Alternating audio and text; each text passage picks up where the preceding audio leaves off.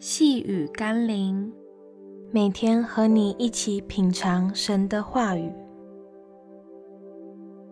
得着权柄，祝福众人。今天我们要一起读的经文是《约翰福音》十八章三十一到三十二节。比拉多说：“你们自己带他去，按着你们的律法审问他吧。”犹太人说：“我们没有杀人的权柄。”这要应验耶稣所说自己将要怎样死的话了。往往在事过境迁，我们才会渐渐明白上帝的作为和时间表。当年若不是犹太人被罗马统治，若不是他们没有杀人的权柄，不知道有多少人。可能枉死在那些离经叛道的宗教领袖手中。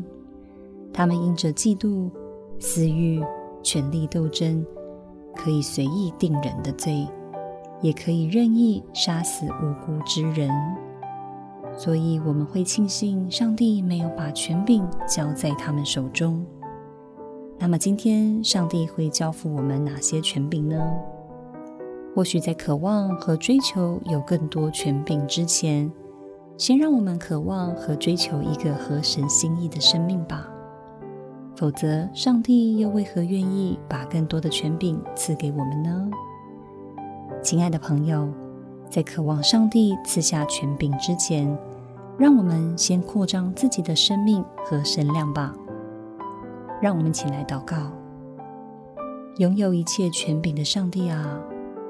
如果我能向你求，那么求你给我医治的权柄、赶鬼的权柄、拯救人、帮助人和祝福人的权柄，而不是杀人的、定罪的、论断的、陷害人的权柄。求主更新我的心意，塑造我的生命，提升我的身量，让我可以更像你，更多被你使用。成为福音的管道，奉耶稣基督的圣名祷告，阿门。